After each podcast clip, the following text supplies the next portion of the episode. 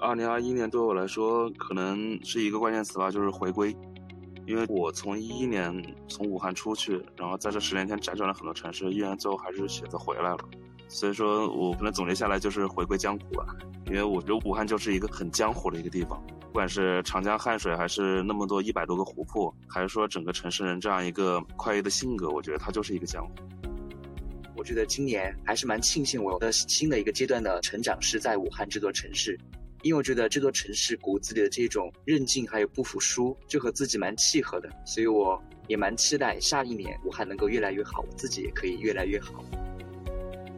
我总结一下，我就感觉武汉这个地方，它是一个能把你平常可能不那么在意的事情，给你一个刺激，让你哎感觉这个生活还可以这样，我觉得是有这么个感觉。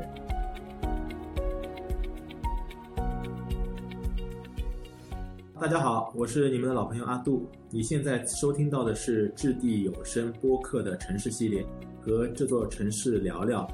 首先呢，提前和大家说声新年快乐。不知道你们的二零二一过得如何？我们播客的城市系列也迎来了今年的最后一期。这一期的播客的城市特辑，我们带大家走进武汉，邀请到了几位来自武汉的朋友，来了解他们武汉的生活。那我们几位嘉宾跟大家打打招呼吧。呃，黄院长先来吧。好的，各位好，我是中金三局芋头公司水务环保勘察设计研究院的。我是土生土长的武汉人，从小学、初中、高中，包括到大学都在武汉读的。然后大学是在华中农业大学就读，硕士的话是去了杭州浙江大学。呃，毕业之后在浙江工作了大概半年不到的时间，就去了新加坡。在那边的话，也是读了一个博士，然后是在南洋理工大学，现在主要是做环保方面的工作。在一八年的时候，也从新加坡呃回到了我的故乡武汉，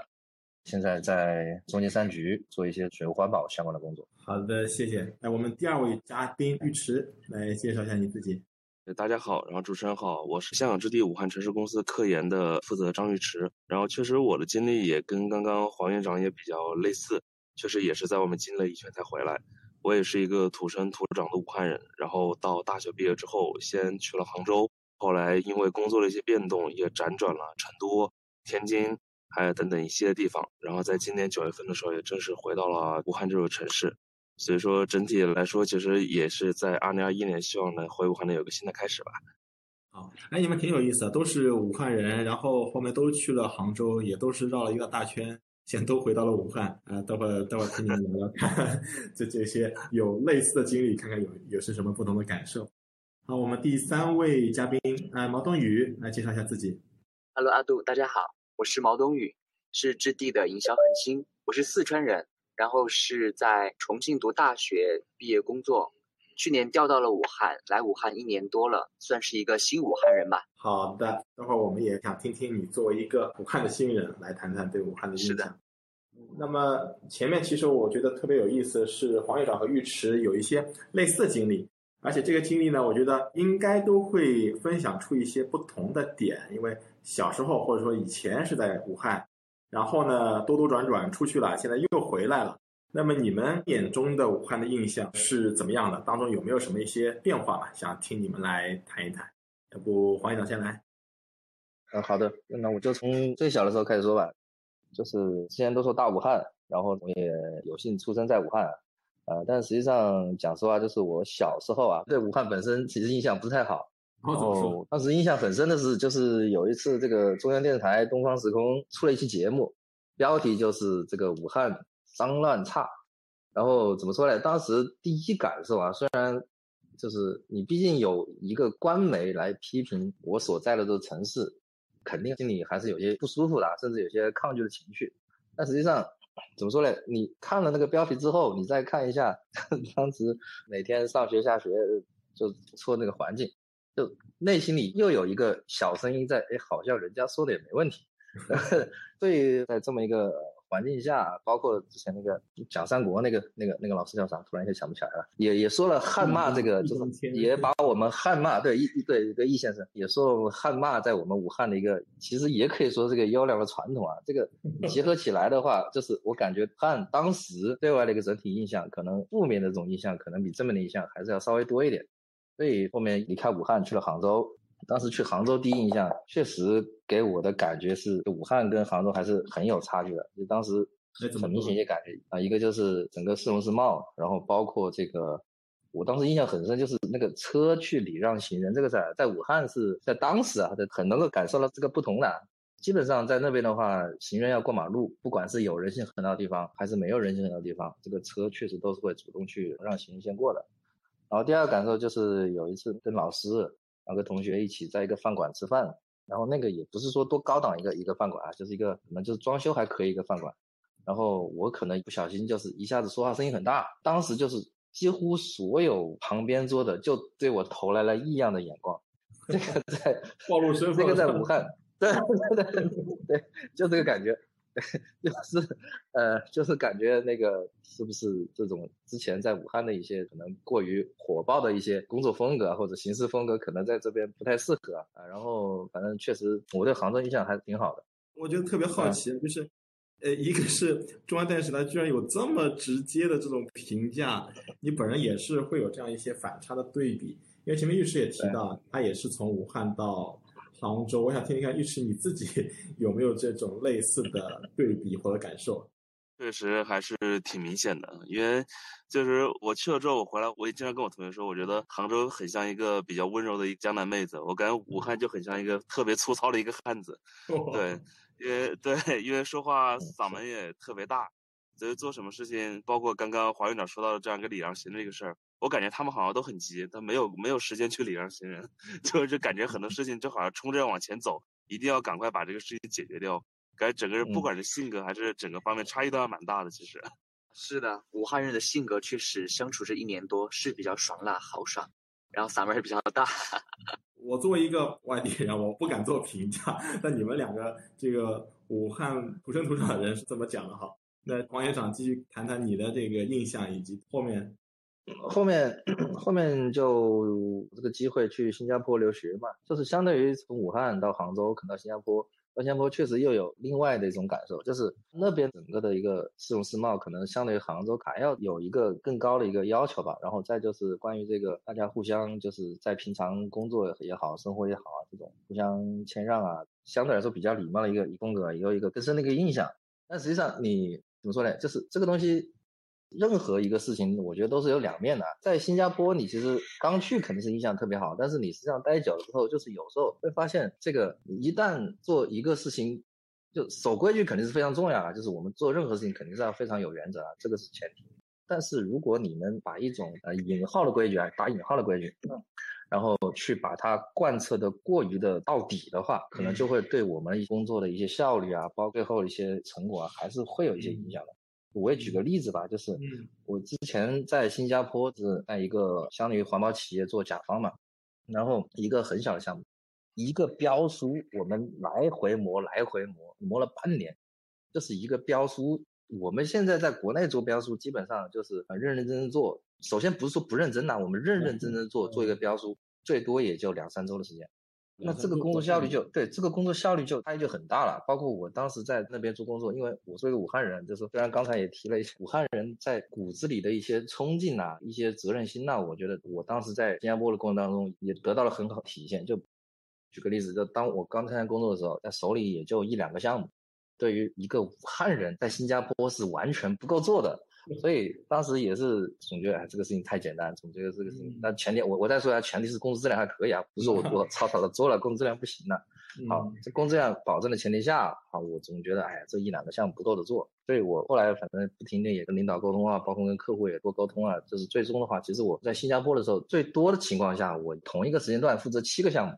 但是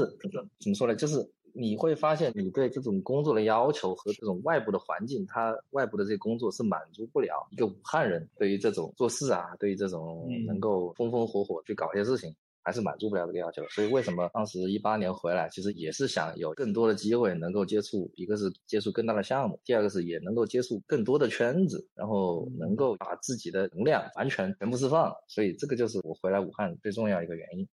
然后回来之后，那就确实一下子就是很多人说是怎么回国啊，什么会觉得不适应。我基本上在两个月之内就全部适应了，甚至比一些本土的武汉人可能适应的还要好。就 是终于可以撒开手干了，是吧？对对，终于可以撒开手，然后风风火火的去干事情了。哎，这个我要再确认一下啊，这个到底是你个人的这个性格特点，还是普遍的武汉人的这个特点？来，尉迟能不能来验证一下刚才黄院长说的？我认同，我认同啊，我们还是很很踏实肯干的。啊，不是，确实不只是踏实肯干，就是说这么的一个感觉，哎，急性子，然后工作节奏慢了，满足不了自己的这个能力 是不是这样？确实确实这样的，因为武汉人这边确实比较务实，然后比较偏急躁一点，性格比较急，所以很多事情还是希望能尽快能高效率把它去弄完。这一点确实我身边很多朋友也是这样子的，对对，包括你像他平常早上吃饭，大家都感觉时间上不够，就端着一碗面，然后在路上边走边吃，然后然后就跑跑跑完吃，到公司了面也吃完了。嗯，说到这一点，我也特别特别好奇，就是因为我一直被身边的好多武汉朋友一直被他们安利说武汉有好多好吃的，特别是早饭。然后我同事就跟我说，什么时候带你去武汉去一个礼拜，我每天带你吃三顿早饭，一样的，不一样的，然后一整周都不让你一样的，而且每天都出去吃。哎，我真的很感兴趣，就关于武汉的这个叫过早文化是吧？过早，对啊，这是不是很有讲究？一个是吃的种类多，一个还是要在外面吃的，这个能不能跟我们聊聊？对，哎，就是过早，因为其他城市说早饭，其实大家都是吃早餐，但武汉只有在早饭用了这个“过”字，其实他们觉得早饭其实是一天的一个开始，所以说还是蛮重要的一件事情。然后，因为我之前不是也在杭州嘛，我当时就就感觉杭州这个城市确实很约束，然后感觉很规矩。但是每次回武汉就感觉特别自在，就早上想吃什么就能吃什么。因为我记得在杭州的时候，老在吃便利店里面的粽子和小笼包，我好像吃吃了一个月，对。然后回来之后就感觉啊，这真的是我今天早上吃豆皮，明天早上可以吃个热干面，后天场可以吃个糊汤粉，然后就感觉吃完之后，整就感觉整个人都特别特别幸福。确实从小到大的一个习惯吧，让我感觉就是早餐确实很丰富。然后因为这些吃的东西，其实在家里面其实也比较难做，因为平常不管是这种面呐、还这种鸡蛋加糯米这种这种，还有一些乱七八糟调料这些东西，确实在家比较难做。所以我们会经常看到，就是中年的一些阿姨啊，然后老爹爹啊，就会拿着自己家的一个搪瓷碗，然后去外面让人家把面或者那个豆皮下在里面，他就带回来给自己的小孩吃，也 很多都是这样子的。嗯，我仿佛听到了你咽口水的声音。然后你前面说，哎，杭州挺不错啊，挺好，前面都说的好，然后好像是吃的方面不能让你这个武汉人满足。那王院长的话，你之前是去了杭州，然后去了新加坡，这个反差会不会更大？关于吃早饭这件事情。嗯是的，不过怎么说呢？虽然我作为一个武汉人，然后也很好吃，但是我个人对早餐的要求确实没那么高。我可能有一不一样，就是我在杭州确实也 每天早上只吃我们那个学校对面的一个那个那个叫什么呃葱葱油拌面，但是那个拌面确实味道还可以，所以我就可以一直的吃，也没有特别多的抱怨。呃，包括其实新加坡一样，新加坡它早上一般就是想不起来了，就是反正就是一个一个那种不不印象肯定有，我那个名名字叫什么忘了，它一般就是一个鸡蛋。然后那个鸡蛋不是我们煮的那种很熟的，是那种就是相当于只在水里烫一下的，然后打开之后，然后就那种就基本上是那个术语我忘了，反正就是那种素鸡饭，然后加点酱油，加点胡椒，然后一餐，然后再一个三明治，再搞一杯那个新加坡那种就是奶茶，然后有时候是咖啡，就那么一餐就是特别标准的一顿这种新加坡的早餐。因为我刚才也说嘛，这是我个人问题，我也能一直的吃，然后也不会觉得特别的那个。但是确实回到武汉那就不一样了，就相当于呃，虽然我对这个东西没有特别高的要求，但是嗯我如果每天都能不重样的吃，有什么不好呢？是吧？对，所以回回了武汉，反正基本上每天确实要换着花样吃。对，而且对武汉还有一个特点，它不是说好我所有东西我都是武汉的，其他的地方好东西我也会拿过来做我的早餐，比如说武汉也有小笼包。然后武汉它也有自己的这个汤包，它也有这个这个种烧麦类，我就我就对烧麦 这个我就不多说了。反正我总结一下，我就感觉武汉这个地方，它是一个能把你平常可能不那么在意的事情，给你一个刺激，让你哎感觉这个生活还可以这样。我觉得是有这么个感觉。就是刚才说的好，你在新加坡的感觉就是说，大家特别讲规矩，特别的一板一眼做事情，它是一个就是怎么说呢？它是写在就相当于写在大家骨子里的事情。你长期也会受那个影响，但是毕竟我还是武汉人嘛，所以这个总感觉自己有个小宇宙在那里无法释放。但是你一回到武汉，就感觉哇，这个生活竟然还是可以这么精彩的，就这种感觉。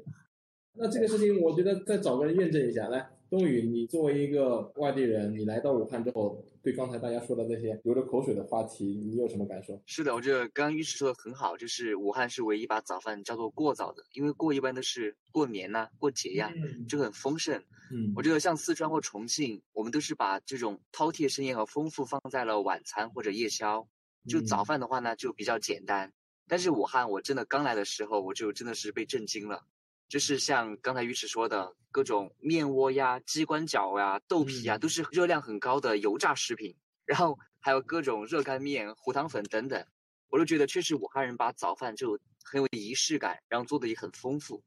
这点确实是来武汉以后最大的一个饮食变化，而且口味的话，我觉得也是天南地北都有，包括有重庆小面呐、哎，那你除了这个吃啊，就是武汉的过早，可能给外地人最大的一个冲击或印象深刻，其他的你觉得有没有什么让你觉得印象特别深刻的？你我觉得来武汉最大的一个印象就是觉得武汉特别的大。然后我本来想着武汉沿着长江应该和重庆呀、上海呀差不多，嗯，但是确实武汉的江面是最宽广的，就给人一种非常浩瀚的感觉。哦，就是江上的的夜景这个宽度是吧？是，然后晚上的夜景就还是很震撼的。晚上夜景的话，你说是汉口的江滩、汉阳的江滩，我觉得都挺不错的。作为一个新武汉人，要推荐一些好玩的地方的话，确实也查过一些攻略。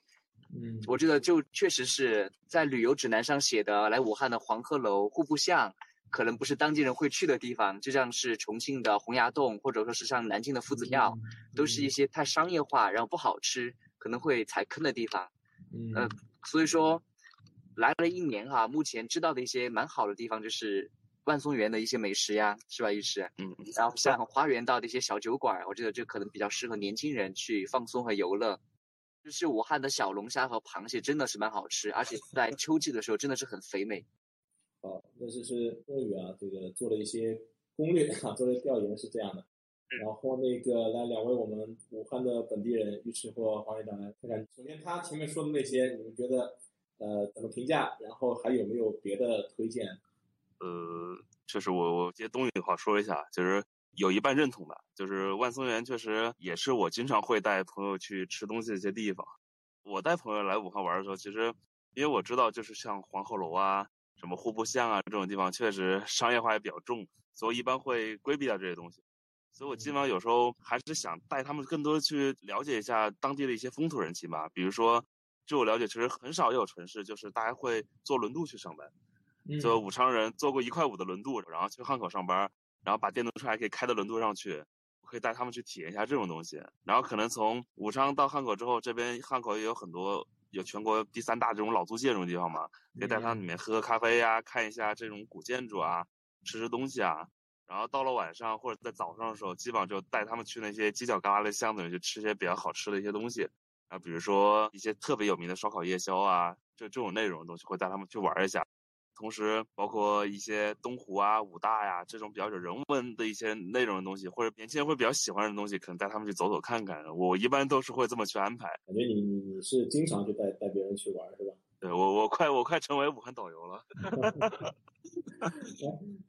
那那个黄院长呢？这个有没有给大家提供拔草的建议，或者说呃避免踩坑的这个这个预警呢？有没有呃，我我我可能要做检讨啊，就是我这边作为一个本土的武汉人，虽然其实我家里就在户部巷楼上啊，我家里就住户部巷楼上，嗯，对，然后那个我还是会，不过也有一个自私的原因，就是离我家也近，是吧？那个我确实先带他们去户部巷，不过但是我先说一下，户部巷不是所有东西都不好吃，我基本上还是也挑了几个地方，就是我我家楼下有个臭豆腐啊，就就那个户部巷的那种打着湖南臭豆腐那个名号，千万不要吃。啊、就是那我也不做广告，就是我楼下那个臭豆腐是真的可以，然后它旁边有个小土豆也特别不错。然后我基本上带朋友的话，我带他们吃吃那两个地方，一个就是本来那边卖的也好，啊，然后不存在那种东西不新鲜那种问题。然后第二个确实味道也不错，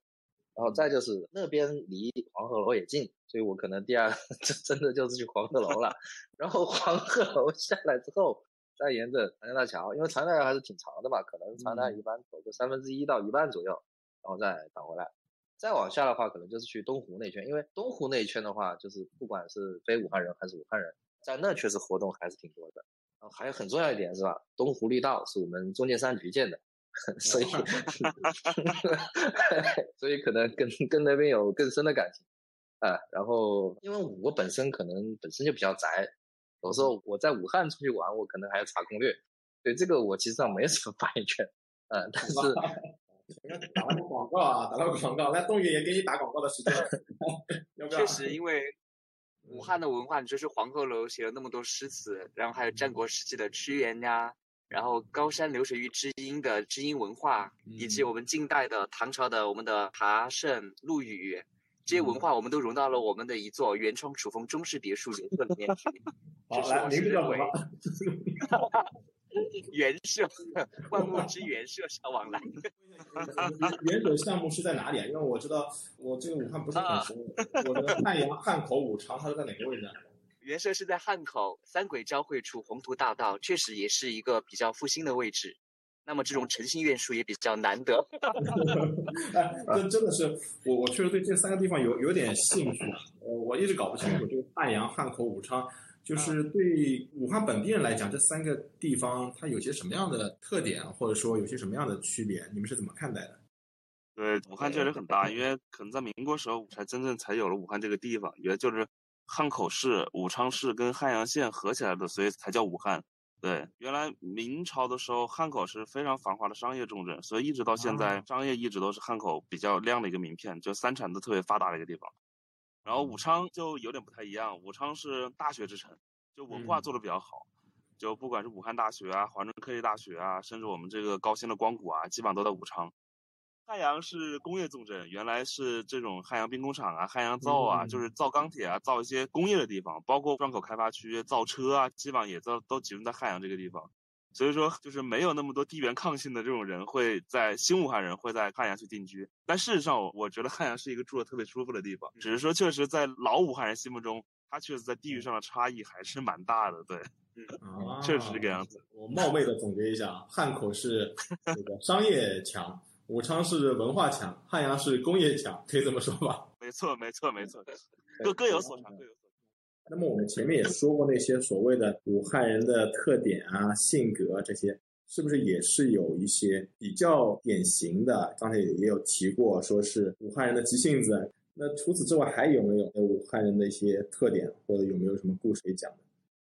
我就说一下，这次回武汉，其实对我来说，对我们公司也好，对对我本人也好，就是其实也是影响最大的一个事情吧。包括对全世界啊，都影响很大一个事情，就是武汉这次疫情。当时我还记得，就是一月二十三号吧，然后早上十点钟，到十点钟我们决定要封城，然后这个下午我们市里就决策，好有我们中建三局，然后参照之前北京小南山医院建那个文山医院嘛，当时还没有雷山医院这个项目，然后当时我们就马上就召集人，然后我记得是从下午就开始搞设计，然后搞调度。我们猎头公司做水环境嘛，我们当时做水环境的设计是搞到了第二天的凌晨四点还是五点，然后这个初步的一个污水处理的方案就已经出来了。出来的话，第二天就开始评审，同时我们就要派人去现场了。第二天我们就已经开始要做这个召集工作了。然后我我记得当时印象最深的一点就是，这个领导在群里就很简单的说：好，现在我们要在哪个地方建火神山医院。然后这个我们绿头公司是要承担污水处理的这么一一项任务，谁在武汉，然后谁能马上去那个地方，这个消息一发，然后就所有就基本上所有的在武汉的全部收到收到收到收到。我我当时我当时也在嘛，我当时在在家里吃饭，然后我也马上回屋了，然后基本上就是饭吃完，然后行李收拾，其他的真的都不问了，啥都不问，不会去问，哎有没有地方住啊，也不会去问那个有没有什么补贴呀，什么都不问，就是好行李收拾，然后我就约个同事，我说那个你去不去啊？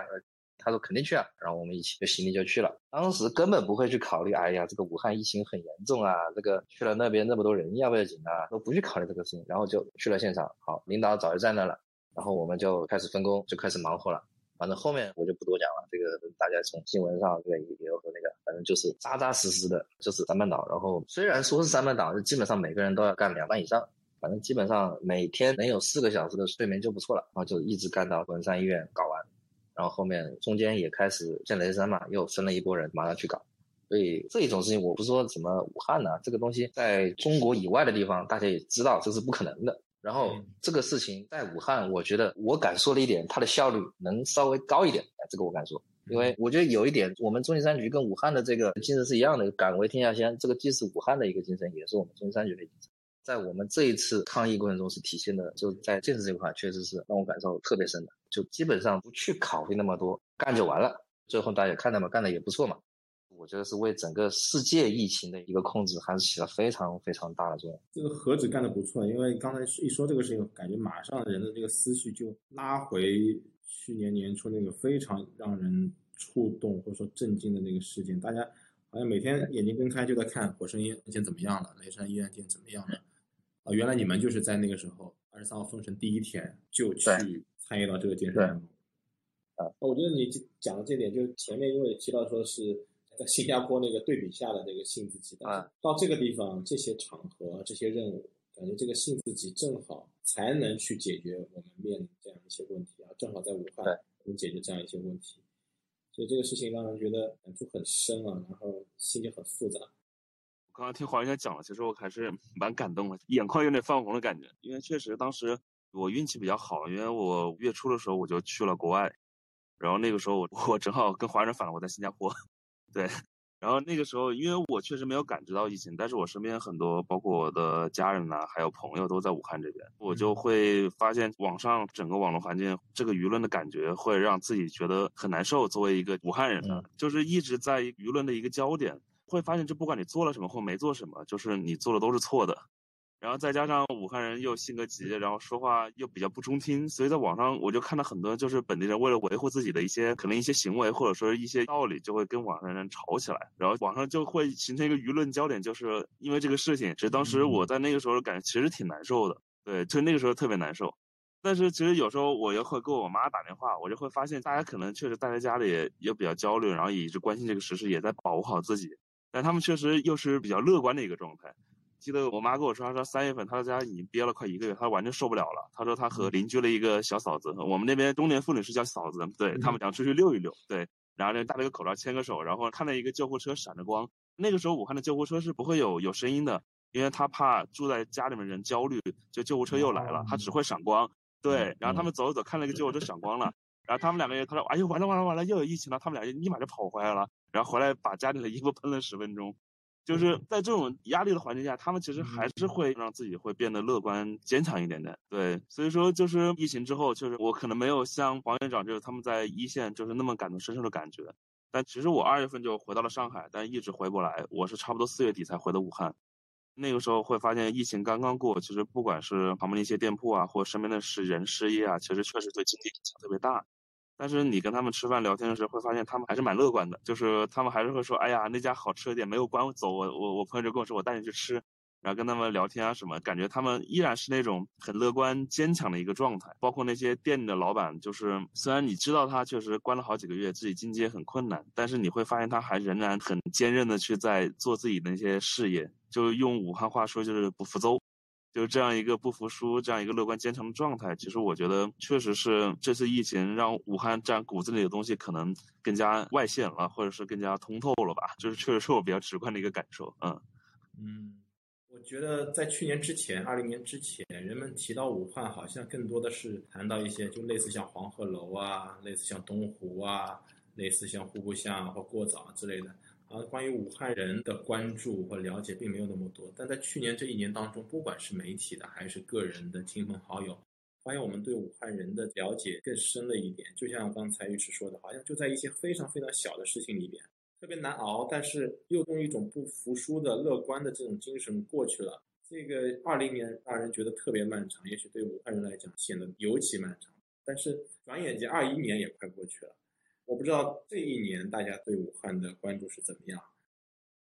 二零二一年，就对我自己来说啊，就是各种方面的一个影响吧。就是首先，因为我从新加坡回到武汉，这差不多也是个三年的时间。我一直跟我同事也说，我这三年的一个工作经历，比我在国外八年的工作经历能够得到成长、学到东西，就非知识层面一些东西，可能要多很多很多。就是我觉得这个城市带给我的，就是你说性子急也好，脾气火爆也好，从另外一个方面，其实也是就我看说了嘛，效率会更高。就是你在这个城市，你会在一个丰富多彩的一个大的背景下，能够体会到各种各样的生活，同时你还会认识各种各样的人，然后天南地北。对，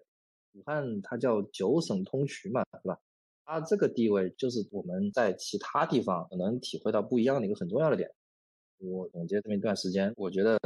武汉这个地方是能够给你带来一个丰富多彩，然后就就刚刚我提到，就是一个能把你平常可能不那么在意的事情，给你一个刺激，就是让你能觉得，哎，你的生活竟然还可以这么过，同时也能够给你的人生带来一个很有意义的一个一个变化的一个地方。谢谢黄局长的总结和展望。然后那个尉迟，二零二一年对我来说可能是一个关键词吧，就是回归。因为我从一一年从武汉出去，然后在这十年间辗转了很多城市，依然最后还是选择回来了。所以说我可能总结下来就是回归江湖吧。因为我觉得武汉就是一个很江湖的一个地方，不管是长江汉水，还是那么多一百多个湖泊，还是说整个城市人这样一个快意的性格，我觉得它就是一个江湖。可能就是即使在这么嘈杂或者说九省通衢的这样一个大的一个环境之下，依然我可以在江水或者湖水边感受一下生活本来的一个样子吧。我觉得武汉跟其他城市很不一样的地方是，它所有的东西都是不加修饰的，真正感受到生活本来的样子。作为一个比较感性人来说，其实是一个很好的一件事情。所以像这种比较快意、自在、坚韧，同时又有烟火气的这种感觉，也是我希望在我三十岁第二年开始，或者能给就是在武汉的这样一个大家能感受到更多的这样一个城市的一个感受，同时也是我觉得是我们生活里面应该有的这样一个东西。嗯，好，谢谢。然后冬雨，来，你作为。你是今年还是去年去的武汉？然后去年十月份来的武汉也一年两个月了。嗯，我觉得今年对于我来说，我的感受就是四个字、两个词吧，就是重启和新生。因为我觉得武汉这座城市也是在今年重启和新生。对于我个人来讲呢，也是我工作环境、岗位、职责要求进入新的一个阶段的新生。所以说，我觉得今年还是蛮庆幸我的新的一个阶段的成长是在武汉这座城市。因为我觉得这座城市骨子里的这种韧劲还有不服输，就和自己蛮契合的，所以我也蛮期待下一年武汉能够越来越好，我自己也可以越来越好。那接着冬雨刚才那句话，我相信新的一年大家一定会越来越好，未来的武汉也会越来越好，未来的中国也会越来越好。谢谢大家，今天的节目就到这边，再见。谢谢。